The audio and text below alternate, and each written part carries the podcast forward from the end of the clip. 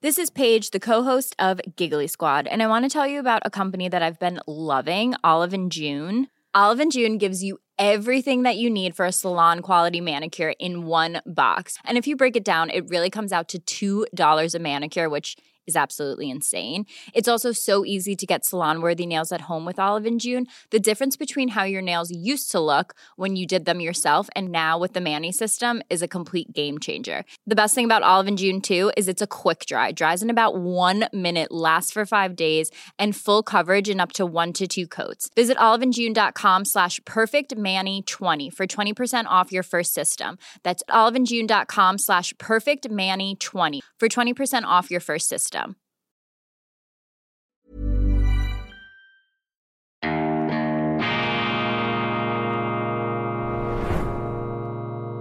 Diese Ausgabe von Weltwoche Daily wird Ihnen präsentiert von Kibun, dem Schweizer Pionier für gesundes Gehen und Stehen. Grüezi miteinander, ganz herzlich willkommen und einen wunderschönen, beschwingten guten Morgen, meine sehr verehrten Damen und Herren, liebe Freunde, vor allem in Deutschland und in Österreich. Ich begrüße Sie aus dem Institut für fortgeschrittene Gegenwartskunde und für angewandtes, schweizerisch balanciertes Denken zur internationalen, zur grenzübergreifenden, zur horizonterweiternden und alle Schützengräben überwindenden Ausgabe von Weltwoche Daily. Die andere Sicht, unabhängig, kritisch, blendend gelaunt am Dienstag, dem 30. Mai 2023. Ich hoffe, Sie hatten ein schönes Pfingstwochenende und alle Ihre Träume sind in Erfüllung gegangen und jetzt sind wir ausgeruht und frisch, um uns wieder der Prosa des Alltags zu stellen, dem Deprotainment der Medien, dem wir hier allerdings keine Chance geben. Alle sind aufs Herzlichste willkommen bei Weltwoche Daily. Auch die Andersdenkenden, die, die es ganz schlimm finden, wenn ich nur schon den Mund aufmache. Wichtig, ärgern Sie sich nicht nur, sondern schreiben Sie mir, schicken Sie mir stichhaltige Gegenargumente. Sehr gerne setze ich mich damit auseinander. Die Welt ist interessant, die Welt ist kein Jammertal, die Welt ist kein Elendsloch, die Welt ist ein faszinierender Ort. Das habe ich gedacht nach den Wahlen in der Türkei, diesen sehr interessanten Wahlen. Jetzt seit Monaten lesen wir vom unmittelbar bevorstehenden Abgang Erdogans. Die Erdogan-Dämmerung ist uns da prophezeit worden. Und erneut sind die Medien falsch gelegen, haben sie sich geirrt. Erdogan hat gewonnen. Und ich glaube, man muss jetzt hier einfach mal eine andere Schallplatte auflegen und bei allen Vorbehalten, die man ja haben kann und es in auch verschiedenen Fragen anders sehen mag als jetzt der türkische Staatspräsident, Erdogan ist doch eine überragende Persönlichkeit unserer Gegenwart. Das ist doch eine ganz herausragende Figur. Wenn Sie so lange das schaffen, in einem schwierigen Land wie der Türkei, diesen Spannungen ausgesetzt, in diesem Pulverfass geopolitischen Umfeld, umzingelt, umgeben von sprungbereiten, von sprungbereiten Ländern mit ganz kurzer Zündschnur. Weil da ist es doch ein Wunder, wenn sie immer wieder gewählt werden und die gemeinhin da landläufig verbreiteten Theorien, ja, der Sultan, der Diktator, ich glaube, das greift zu kurz, weil es eben auch die Türken unterschätzt. Je schlechter die Präsidenten dargestellt werden, desto größer ist im Grunde die Beleidigung an all jene, die diese Präsidenten gewählt haben. Und Erdogan ist, daran kann kein Zweifel bestehen, glanzvoll gewählt worden, mit enormer Stimmbeteiligung, etwas weniger im entscheidenden Stichwahldurchgang als äh, vor einigen Wochen. Aber das ist doch ein Gütesiegel äh, der obersten äh, Ordensklasse für die türkische Demokratie. Klar, in der Schweiz bilden wir uns ein, wir hätten sowieso die beste Demokratie der Welt, haben wir vermutlich auch mit unserer direkten Demokratie, aber man sollte sich da nicht auf ein hohes Ross setzen, sondern man sollte die Länder eben auch aus ihrer eigenen Entwicklung heraus verstehen. Die Türkei, ein hochinteressantes Land, Erdogan, eine überragende Persönlichkeit der Gegenwart. Und das ist nicht eine Pauschalglorifizierung dieses Politikers. Natürlich macht er auch Fehler, natürlich macht er auch Dinge, die uns nicht gefallen mögen, mit unseren moralischen und politischen Vorlieben. Aber er ist doch interessant, das heißt, wir sollten uns bemühen, den Erfolg Erdogans zu verstehen. Ein Erfolg übrigens, der vor allem in der ländlichen Türkei stark ähm, zur Geltung gekommen ist. In den Städten, an den Küsten gewinnen in der Regel die Gegenkandidaten, die eben etwas der EU zugewandten, dem Westen zugewandten. Aber Erdogan, ich glaube, das ist seine Leistung, er hat diese Türkei stabilisiert, er hat die ähm, Religion zurückgebracht in diesem zuvor vielleicht allzu stark säkularisierten Land. Die Türken haben sich ja nach dem Zusammenbruch des Osmanischen Reichs quasi einer Chemotherapie in religiöser Hinsicht unterziehen lassen durch ihren Staatsgründer Kemal Atatürk, einen Säkularisten, der da nichts mehr wissen wollte von diesen alten Zöpfen und Kopftüchern. Und das war sicherlich auch erfolgreich, was er gemacht hat, aber möglicherweise ist er zu weit gegangen und hat die Bevölkerung, vor allem auch die ländliche Bevölkerung, überfahren, sie zu wenig mitgenommen, ihr vielleicht auch das äh, Gefühl gegeben, ihr seid Bürger zweiter Klasse. Und Erdogans Stärke dürfte darin bestehen, dass er eben diese ähm, nicht urbane Elite und Pseudo-Elite sozusagen auf der Sänfte trägt, sondern dass er eben die einfachen Türken da auch mit Stolz und Anerkennung ausgestattet hat. Darum geht ja Erdogan auch unseren Medien und intellektuellen Eliten in Anführungszeichen so fürchterlich auf den Wecker. Ich habe auch in den deutschen Zeitungen eine ganze Reihe von Kommentaren gelesen. Cem Özdemir zum Beispiel findet es ganz schlimm, wenn jetzt Türken jubeln nach dem Erfolg ihres Helden Erdogan das sei ein Abgesang, das sei ähm, gegen die Demokratie, wenn man jetzt so Autokorsos mache in Deutschland äh, ähm, aus Anlass der Siegesmeldung von Erdogan. Ich meine, klingt ja noch vernünftig, oder? Haltet euch zurück, die Sieger sollten da nicht zu stark und zu überschwänglich feiern, um die Verlierer nicht noch mehr zu demütigen. Soweit kann ich ja ähm, Cem Özdemir folgen, obwohl er so ja nicht argumentiert, aber das wäre eigentlich das Argument, das er hätte bringen sollen. Aber wo ist denn Cem Özdemir, wenn die Grünen jubeln und wenn die Klimakleber sich auf den Straßen anleimen? Da hören wir dann erstaunlich wenig ähm, von Herrn Özdemir der, wie man ja weiß, kein Freund von Erdogan ist. Also Sie sehen hier, man muss immer etwas kritisch und distanziert bleiben. Und man muss die Länder aus ihrer Geschichte heraus zu verstehen versuchen. Ich lese gerade dieses fantastische Buch, immer mal wieder mit Pausen. Sie sehen es vielleicht, ja genau. The Ottoman Endgame, die Ottoman Endgame, an outstanding history, sagt Simon Sebag Montefiore, einer der ganz großen Historiker und auch Erfolgsschriftsteller Großbritanniens. Und dieses Buch von Sean McMeekin ähm, behandelt den Zusammenbruch des Osmanischen Reiches äh, im Ersten Weltkrieg. Hochinteressant. Das darf man nicht vergessen.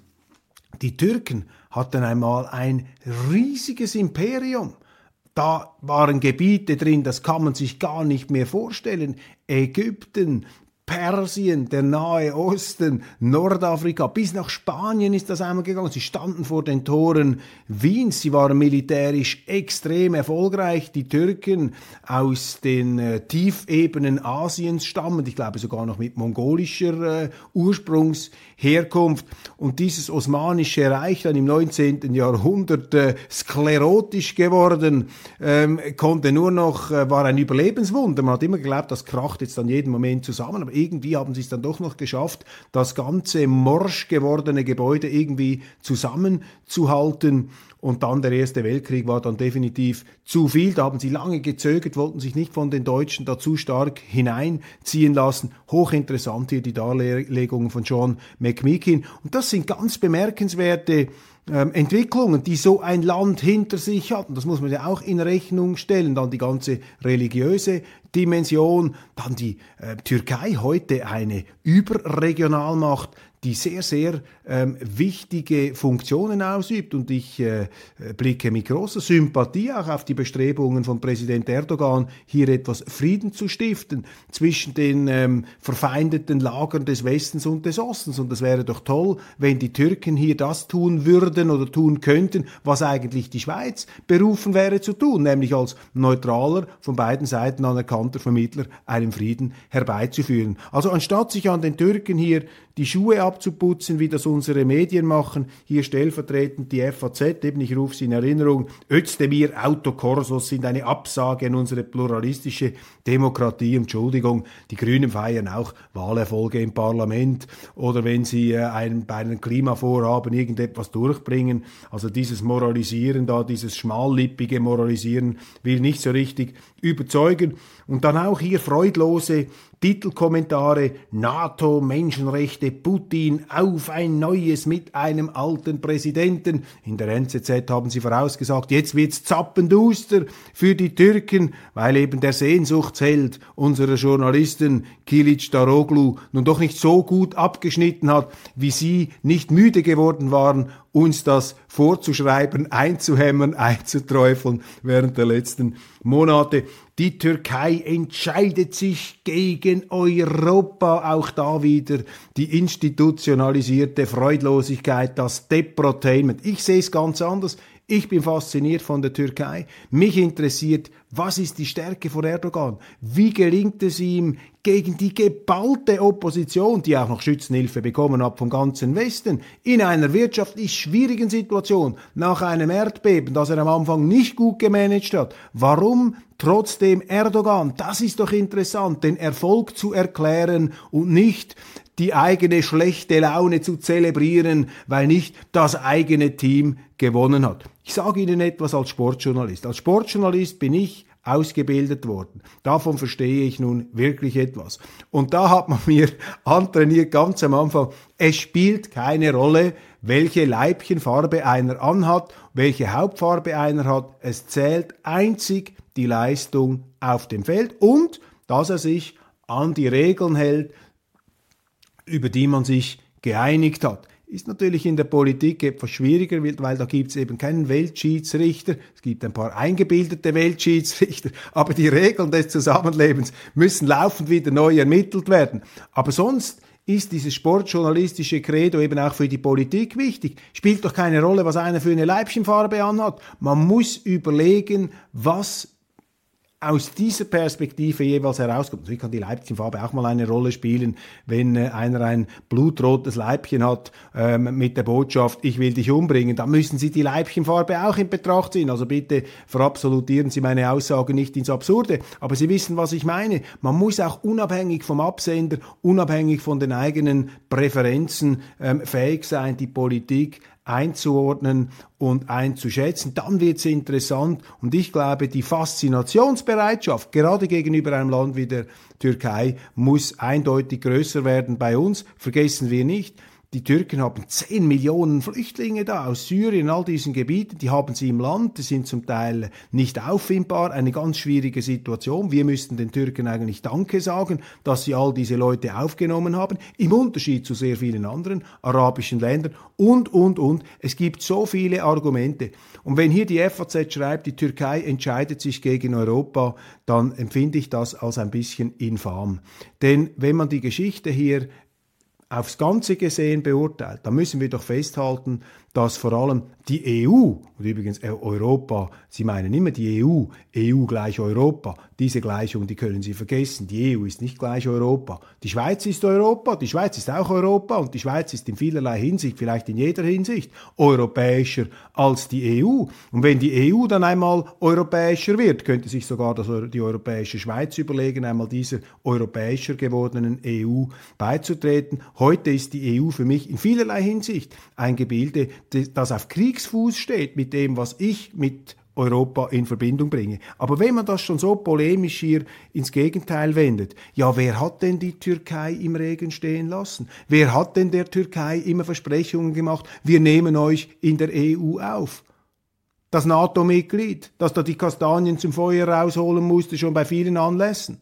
Ja, die EU hat doch eine Absage erteilt, nicht Europa. Die EU hat eine Absage erteilt an die Türkei und das ist die ursprünglichere Tatsache. Übrigens auch eine, die mit dem Erfolg ähm, Erdogans vermutlich in einer wesensmäßigen Beziehung steht. Aber heute, die Medien blenden das eben aus in ihren Schwarz-Weiß-Bildern, in ihrer Feindbildberichterstattung und Erdogan gehört eben auch zu denen, ähm, die äh, zu den Feinden gehören sollen. Und jetzt macht man ihm quasi zum Vorwurf, dass er den Sehnsuchtsmann der Medien besiegt hat. Das ist die Situation, ähm, aber eben das ist nicht die Berichterstattung, die wir eigentlich wollen. Wir möchten mehr Bereitschaft äh, zum Verstehen, mehr, mehr Information und weniger Ressentiment. Spanien steht vor einem Rechtsruck, auch noch interessant. Habe Ihnen das schon öfters dargelegt. In schwierigen Zeiten kommt das Bewährte zurück. Sind die grünen Traumtänzer weg? Die Grünen sind für mich ein Symptom der Wohlstandsverwahrlosung auch des Wählers. Man glaubt sich das leisten zu können. Sobald die ernsteren Zeiten zurückkommen, werden die Grünen dann in der Gunst ähm, zurückgehen. An den Grünen muss man sich auch nicht allzu lange abarbeiten. Man muss sich eher an den Bürgerlichen abarbeiten, die sich einen grünen Anstrich gegeben haben, und zwar nicht im Sinne des guten Umweltschutzes, sondern im Sinne eben einer verrückten Energieausstiegspolitik, Abstellen von Kernkraftwerken, all diesen Dingen, die in Deutschland die Voraussetzungen zerstören, dass Wohlstand und industrielle Hochleistung stattfinden kann. Das ist das entscheidende Thema. Und anstatt immer bequem auf die Grünen und auf die Linken zu zeigen, das ist mir viel zu billig. Die waren immer schon neben den Schuhen, die Grünen und die Linken. Und ähm, jetzt aus bürgerlicher Sicht, wir müssen uns doch fragen, was machen die Bürgerlichen ähm, falsch? Wo könnten sie besser sein? Und da müsste man vermutlich in Deutschland einen Friedrich Merz viel mehr kritisieren als da eine Annalena Baerbock. Ja, die halt Annalena Baerbock ist. Da weiß man ja, was draufsteht und was drin ist. Aber bei Merz ist eben was anderes auf der Etikette als das, was dann sich immer wieder in der Wirklichkeit entpuppt. Ein Mann, der Geschichte schrieb, der ehemalige amerikanische Außenminister Henry Kissinger ist am Samstag 100 Jahre alt geworden. Ein Rückblick in vier Kapiteln. Die Medien jubeln Kissinger jetzt hoch. Wissen Sie, warum sie ihn jetzt hochjubeln? Weil Kissinger seine Meinung zur Ukraine und zu Russland geändert hat. Er hat jahrelang immer gepredigt, macht auf keinen Fall einen Krieg, respektiert Russland, respektiert Putin, einen großrussischen Nationalisten, nicht einen Kommunisten und revolutionären Heißsporn, der die Weltordnung aus den Angeln heben will, respektiert dieses Russland, er hat Putin oft gesprochen, und die Ukraine dürfe sich da nicht hineinziehen lassen in die NATO und in dieses äh, Stellvertretergerangel der Supermächte USA und Russland, sondern die Ukraine sei eine Brücke. Das hat Kissinger immer und immer wieder betont, noch zu Beginn ähm, dieser Eskalation, dieses Einmarsches hat er gesagt, am World Economic Forum, die Ukrainer müssten doch jetzt äh, diese Konfrontationspolitik aufgeben und mit den Russen einen Kompromiss machen. Und äh, das könnte auch beinhalten, dass gewisse Gebietsverluste zu akzeptieren seien. Mit anderen Worten, es lohnt sich nicht, aus diesem Konflikt einen Weltenbrand heraus explodieren zu lassen. Und dann plötzlich gab es massive Kritik. Kissinger ist äh, natürlich auch schon 99 schwerstens angegriffen worden. Und dann. Life is full of what ifs. Some awesome. Like what if AI could fold your laundry? And some, well, less awesome. Like what if you have unexpected medical costs? United Healthcare can help get you covered with Health Protector Guard fixed indemnity insurance plans they supplement your primary plan to help you manage out of pocket costs. No deductibles, no enrollment periods, and especially no more what ifs. Visit uh1.com to find the Health Protector Guard plan for you. Quality sleep is essential. That's why the Sleep Number Smart Bed is designed for your ever evolving sleep needs. Need a bed that's firmer or softer on either side? Helps you sleep at a comfortable temperature? Sleep Number smart beds let you individualize your comfort so you sleep better together. JD Power ranks Sleep Number number 1 in customer satisfaction with mattresses purchased in-store. And now, save 50% on the Sleep Number limited edition smart bed for a limited time. For JD Power 2023 award information, visit jdpower.com/awards. Only at a Sleep Number store or sleepnumber.com. kroch er zu Kreuze und hat jetzt äh, widerrufen, ja, die Ukraine müsse in die NATO und die Russen und er sei da falsch verstanden worden und Putin sei gefährlich und man müsse ihn da zurückdrängen. Nicht so extrem wie andere jetzt da die Zuspitzung fordern, immer noch eine gewisse Balance Mentalität kommt zum Ausdruck bei diesem Realpolitiker. Aber das ist der Grund, warum sie Kissinger jetzt so abfeiern, weil er einfach das sagt, was die Medien hören wollen, was die Medien ihren Lesern da laufend einpeitschen, auch wenn sich die Wirklichkeit dem gelegentlich entzieht. Und Henry Kissinger ist, ich meine, das wollen wir gar nicht bestreiten, ist eine Figur, die man natürlich würdigen kann zum 100. Geburtstag. Ich habe ihn auch schon gewürdigt in dieser Sendung, aber man muss ja auch immer kritisch bleiben. Und ich äh, werde jetzt etwas misstrauisch bei diesem Gottesdienst, der da aufgezogen wird, bei dieser Denkmalpflege gegenüber Henry Kissinger. Der bekommt schon fast etwas Übermenschliches, eine Statur des absolut überragenden Staatsmannes. Und da muss ich jetzt die ketzerische Bemerkung einfach einstreuen. Ich glaube, das ist er nicht. Henry Kissinger ist auf seine Art ein Genie. Er ist auch ein Genie der Selbstpositionierung, ein Überlebenskünstler, der es geschafft hat, die schwierigsten Krisen der amerikanischen Politik, bei der er mittendrin war, quasi an oberster Stelle das mitgestaltet hat. Er hat das überlebt. Henry Kissinger ähm, eine Jahrhundertbiografie, muss man sagen. Er ist aufgewachsen in Fürth, jüdische Eltern, ein sehr kluges Kind, dort schon in den Torarschulen, das heißt zum Rabbi vermutlich einmal ausgebildet, zum Gelehrten, zum Intellektuellen, dann die Verfolgungen, der Nationalsozialismus, der Antisemitismus auf institutionalisierter Stufe des Staates als Verfolgung, Enteignung, Vertreibung und Ermordung.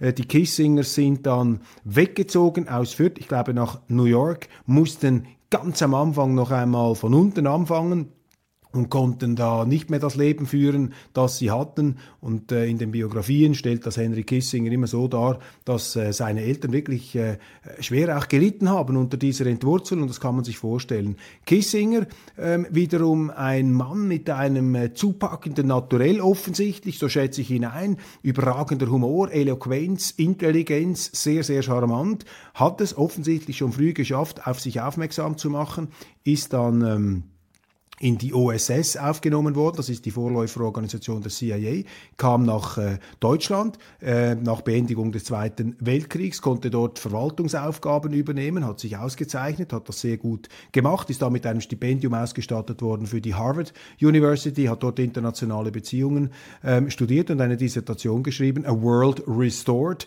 ähm, eine Abhandlung über den Wiener Kongress von 1815 und dort hat äh, Henry Kissinger seinem Credo Ausdruck gegeben, dass es eben wichtig ist, Stabilität und Gleichgewicht durch internationale Diplomatie herzustellen. Er hat das anhand des äh, Wiener Kongresses aufgezeigt und dort eine ganz wichtige Unterscheidung getroffen, nämlich die Unterscheidung zwischen einem klassischen Macht Politiker und einem revolutionären Umsturzpolitiker. Und je nachdem, mit wem man es zu tun habe, sei eben die Stabilitätsordnung anders zu gestalten. Und Napoleon ähm, sei ein revolutionärer Umsturzpolitiker gewesen, der die bisherige Ordnung äh, grundsätzlich in Frage gestellt habe. Darum habe man ihn auch bekämpfen müssen in dieser Art und Weise. Das gleiche dann bei den Kommunisten im 20. Jahrhundert und auch bei den Nationalsozialisten, also bei den Internationalsozialisten, Nationalsozialisten. Es war auch revolutionäre Umsturzmächte, gegen die man mit aller Macht dagegen stehen sollte. Im Kalten Krieg ging es also ihm immer um die Eindämmung einer letztlich revolutionären Macht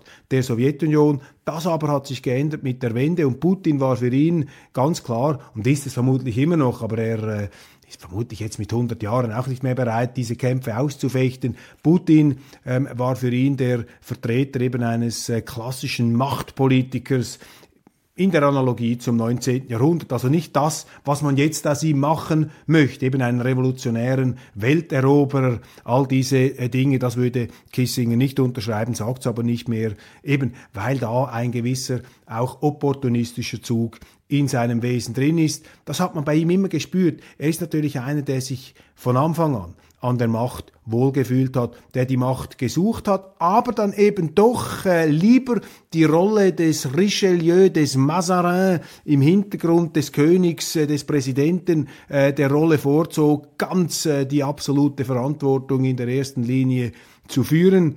Und äh, Kissinger hat ähm, bei all seiner Brillanz und geistig überragenden Potenz natürlich auch eine Reihe von ganz dunklen Kapiteln in seinem Leben. Darüber liest, liest man jetzt gar nichts mehr. Also mit Nixon zusammengearbeitet hat, dem amerikanischen Präsidenten Ende der 60er Jahre zu Beginn der 70er Jahre, waren Nixon und Kissinger beteiligt an der Umgehung des amerikanischen Parlaments, des Kongresses, als sie den Vietnamkrieg auf kambodschanisches Territorium ausgedehnt haben. Es gab Geheimbombardierungen, die nie abgesegnet wurden vom Kongress in Laos. Auch da stand Kissinger mit Nixon dahinter. Sie wollten den Krieg eskalieren lassen, um dann einen Frieden zu finden. Die sogenannte Madman-Theorie von Richard Nixon. Ich habe mal das ziemlich genau studiert, diese Sachen. Und das hat dazu geführt, dass Kissinger dann auch von gewissen Publizisten und Politikern als Kriegsverbrecher ähm, ähm, verteufelt wurde. Eine Einschätzung, die ich mir so nicht so eigen mache, aber das sind schon sehr äh, dunkle Kapitel, die dazu beobachten sind. Auch ein gewisser Machtrausch ist da zu beobachten ähm, auf der Seite von Henry Kissinger. Er hat dann allerdings den Friedensnobelpreis gewonnen für die Gespräche, äh, die er mit äh, Le Duc Tho äh, oder Le Duc Ho, Le Duc Tho ähm, geführt hat, dem nordvietnamesischen Vertreter in Paris. Und aus diesen ähm, Gesprächen, während der Vietnamkrieg noch tobte in den 70ern, ist dann auch ein Friedensschluss hervorgegangen. Dann kam die Watergate-Affäre. Nixon stürzte über diese illegalen Praktiken, vor allem über seine Deckung illegaler Praktiken als Präsident, hat das selber äh, nicht aufgedeckt, hat die Justiz behindert, musste zurücktreten, sonst wäre er aus dem Amt befördert worden. Kissinger hat das überlebt, ist kurz vor dem Amts ähm, Abgang Nixons noch zum Außenminister befördert worden. Vorher war er der nationale Sicherheitsberater. Das ist eine Stelle, die äh, ad personam für ihn äh, gemacht wurde. Und dann war er noch Außenminister unter Gerald Ford, dem Gerald Ford, dem Nachfolger von Kissinger. Ähm, und dann hat er mehr eine Rolle als ähm, ja, ähm, graue Eminenz der amerikanischen Außenpolitik mit einem glamourösen Lebensstil geführt. Und jetzt muss man sich fragen, da gehört natürlich auch noch dazu, Entschuldigung, darf ich nicht vergessen, Kissinger war mit Nixon zusammen beteiligt an der ähm, Verbindung mit China. Das war auch sehr, sehr wichtig, dass er da mit den ähm, Chinesen gesprochen hat, mit Mao. Ich muss jetzt etwas beschleunigen, sonst verliere ich mich da in diesen Kissinger-Details. Bitte verzeihen Sie, aber es ist schon wichtig. Ähm, jetzt muss man sich aber fragen, was ist eigentlich von all dem geblieben? was Kissinger da gemacht hat. Und da bei aller Bereitschaft, ihm da äh, Lorbeeren umzuhängen, wahnsinnig viel hat er dann doch nicht hinterlassen. Also diese China-Geschichte, die Öffnung Chinas ist ja vor allem auch von Mao betrieben worden. Also da war er eher der Passagier in einem Zug, äh, den andere gesteuert haben, als dass er selber äh, diese Sache aufgegleist hätte.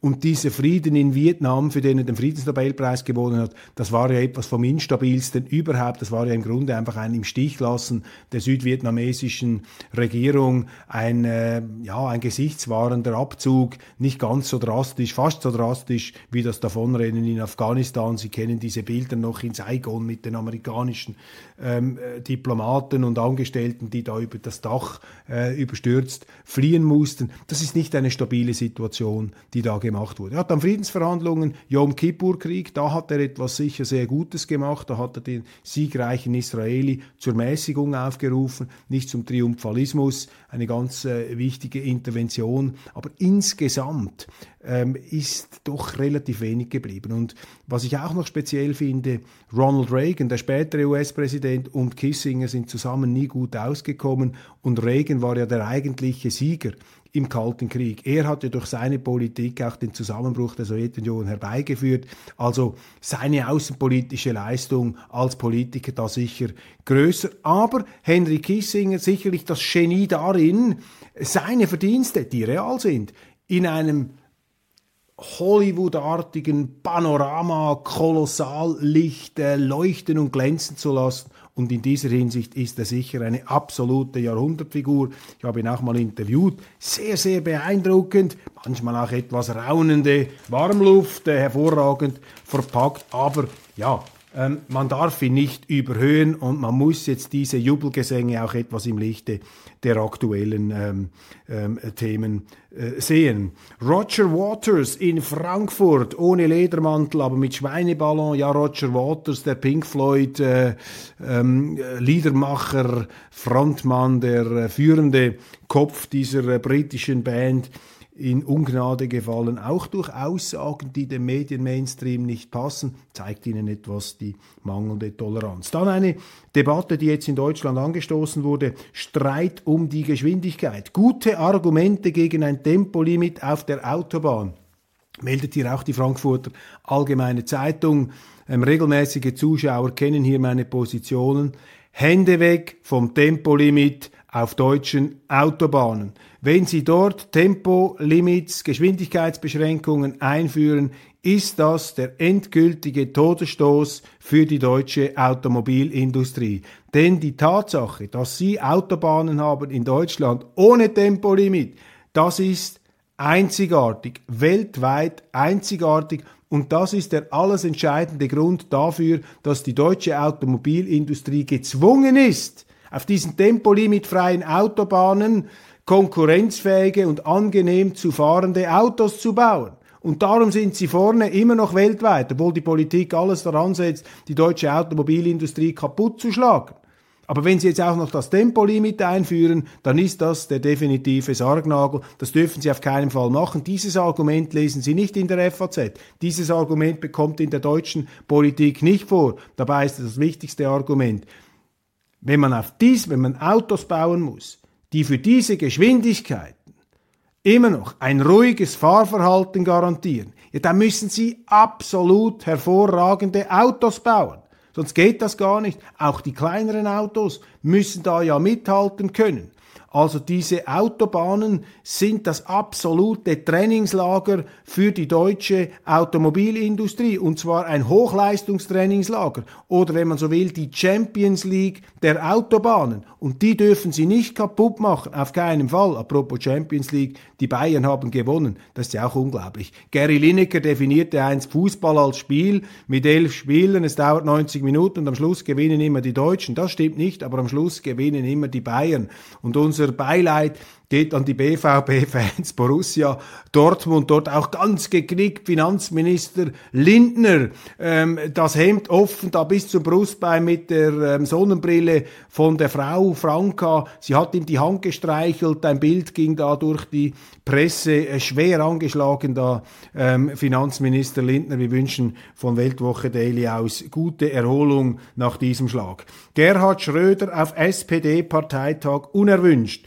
Die SPD habe Wichtigeres zu tun, als über Gerhard Schröder zu sprechen, sagt die aktuelle Parteivorsitzende. Erst vor kurzem hatte die Partei bei anderer Gelegenheit Schröder die kalte Schulter gezeigt. Was für ein kleinkarierter, himmeltrauriger Verein diese SPD. Doch hochinteressant, einen früheren Kanzler wie Gerhard Schröder in dieser Partei zu haben. Jetzt mag sich ja die Partei meinungsmäßig in eine andere Richtung entwickelt habt. Aber dass sie den nicht mal an einem Parteitag dabei haben wollen, ist doch ein kolossales Zeichen von Schwäche. Nur ein Schwacher, der sich selber nicht traut, stellt sich nicht den Argumenten der anderen Seite. Ist ja nicht etwas, ähm, was einen auszeichnet, wenn man nicht hören will, was der andere zu sagen hat. Kleinkariertheit und Schwäche bei der SPD. Ron DeSantis hört nur auf seine Frau. Die wichtigste Strategie des neuen US-Präsidentschaftskandidaten ist dessen Gattin Casey und diese wirkt alles andere als diskret im Hintergrund. Meine Damen und Herren, cherche la femme, das ist immer so. Das gilt für jeden Mann. Die Frau ist das stärkere Geschlecht und die Stärke des schwächeren Geschlechts beruht auf der Schwäche des Stärkeren für das Schwächere. Das ist ein Zitat von Greta Garbo, eine ganz kluge Frau. Die Grünen müssen von ihrem hohen moralischen Ross herunterkommen. Wer sagt das? Friedrich Merz, der deutsche Oppositionsführer, rügt seinen möglichen künftigen Koalitionspartner und er erklärt sein Verhältnis zu Kanzler Olaf Scholz sowie sein Nichtverhältnis zu Angela Merkel. Als ich diesen Titel gelesen habe, dachte ich, ja, aber dann mach doch mal selber einen Anfang. Komm selber mal vom hohen Ross herunter. Ich meine, die Grünen, immer dieses grünen Bashing. Ich sehe mich langsam genötigt, die Grünen zu verteidigen und vor allem die CDU, die Bürgerlichen. Von denen erwarte ich mehr als einfach grünen Bashing oder zum tausendsten Mal erklären, warum ich ein Nichtverhältnis mit Angela Merkel habe. Ich meine, ist ja klar, Friedrich Merz ist damals 2004, 2005 davon gerannt, weil er damals in einer innerparteilichen Auseinandersetzung gegen Merkel verloren hat, anstatt stehen zu bleiben und hier an seinen Grundsätzen festzuhalten.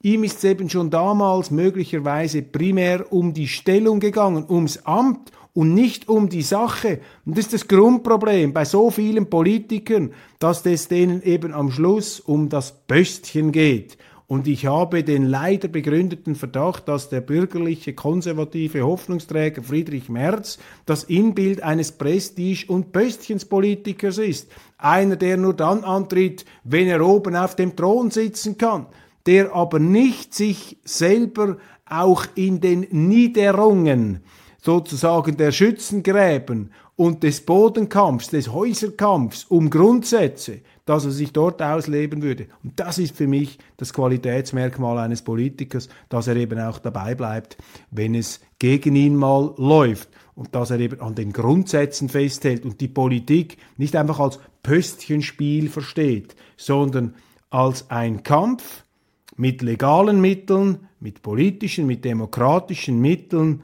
um die erfolgreiche oder anders formuliert, um die Organisation erfolgreicher Lebenszusammenhänge. Das muss die Politik ja sein. Sie muss ein Angebot machen, nach welchen Grundsätzen möchte ich Deutschland organisieren. Was sind die Schwerpunkte? Was ist wichtig? Aber dieses ganze Betroffenheitszeug da, dieser Subjektivismus, dieses eitle Geplapper da, die Verhältnisse zu Scholz. Who cares? Wen interessiert das, was die da für ein Verhältnis miteinander haben? Die sollen mal arbeiten, die sollen, die sollen die Politik machen, die Deutschland befähigt, auch in Zukunft wieder ähm, so erfolgreich zu sein, wie es äh, einmal in der Vergangenheit gewesen ist, meine Damen und Herren. Und das war's von Weltwoche Daily mit einem etwas ungeplanten Exkurs zu Henry Kissinger. Ist eine interessante Figur. Ich hoffe, Sie haben da nicht abgehängt, sind dabei geblieben, äh, sonst werde ich mich da steigern müssen. Auf jeden Fall vielen herzlichen Dank für die Aufmerksamkeit. Das war's von Weltwoche Daily, die andere Sicht, unabhängig, kritisch, gut gelaunt nach Pfingsten. Jetzt geht's wieder weiter, wie gehabt, jeden Morgen um 6.30 Uhr. Äh, erwarte ich Sie gespannt hier vor der Kamera. Ich freue mich und äh, bleibe natürlich hoch motiviert dabei. Le das Leben die Welt ist so interessant und wir dürfen nie vergessen den Satz von Wladimir Nabokov. Über dem Abgrund schaukelt die Wiege und der platte Menschenverstand sagt uns, dass das Leben nur ein kurzer Lichtspalt zwischen zwei Ewigkeiten des Dunkels ist. Mit anderen Worten, unsere Probleme auf diesem Planeten verblassen angesichts der Unendlichkeit, in die wir dann irgendwann wieder eingehen werden. Umso wichtiger müssen wir unseren Auftrag nehmen, diese Welt zum noch, zur noch besseren Welt zu machen, ohne abzuheben. Immer schön am Boden bleiben. Meine Damen und Herren, das war's endgültig. Wir sehen uns morgen wieder. Ich freue mich.